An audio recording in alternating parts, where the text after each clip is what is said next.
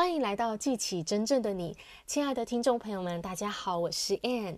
我们今天要讲的是离开舒适区，让自己去经历到不舒适的情况。我们每一个人都有自己的舒适区，舒适区呢，就是我们很熟悉、已经知道的生活。即使在这生活当中有一些我们觉得不喜欢的地方，我们还是呢啊、继续用我们原有的方式在生活着。很奇怪的是呢，人们呢，他们经历到了自己不想要的结果。而且呢，这个结果一直在重复的发生，但是呢，他还是紧紧抓住他原来的方式，继续的重复做同样的事情，得到同样的结果。那这是因为呢，舒适区它是一个磁力场，就好像地心引力一样，它会一直把要把我们拉回到这个舒适区里，拉到我们惯性的生活方式里面。那我们要走出这个舒适区呢，是需要一定的。结构跟方法，还有支持的系统，让我们一步一步的走出去的。你所渴望的美好，你未曾拥有过的美好生活呢？不是在你所熟悉的地方，而是在你未知的地方，在你的舒适区之外。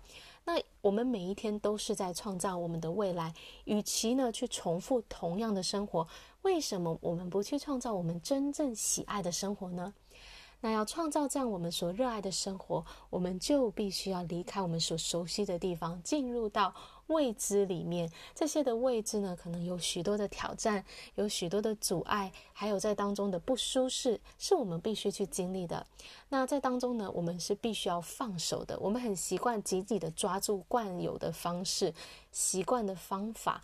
但是呢，你要离开舒适区呢，就是要放下你原本的思维模式，放下你原本的所习惯的事情，然后呢，去去让自己进入到位置，去经历它。这可能呢当中会有一些的不安、不舒适，但是呢，它代表你是正在成长的路上，正在往你渴望梦想的方向前进。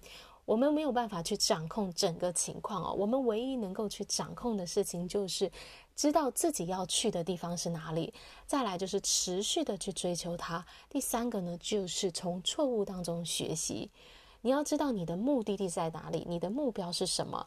然后呢，就是往这个方向不断的去尝试，在当中会有不舒适，会有会有阻碍，但是都不要停下来，而是从这些的错误当中学习到你所需要的功课，得到你要的养分，然后继续的往前走。有人问爱迪生说：“你失败了一万次，你是怎么去面对自己的？”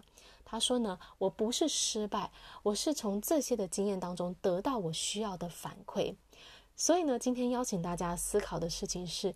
你觉得呢？当你愿意去放手、放下这些你很习惯的方式，你的舒适区，你觉得这会怎么样去帮助你往你梦想的方向前进呢？好啦，我今天的分享就到这里，感谢大家的收听，我们下一集见，拜拜。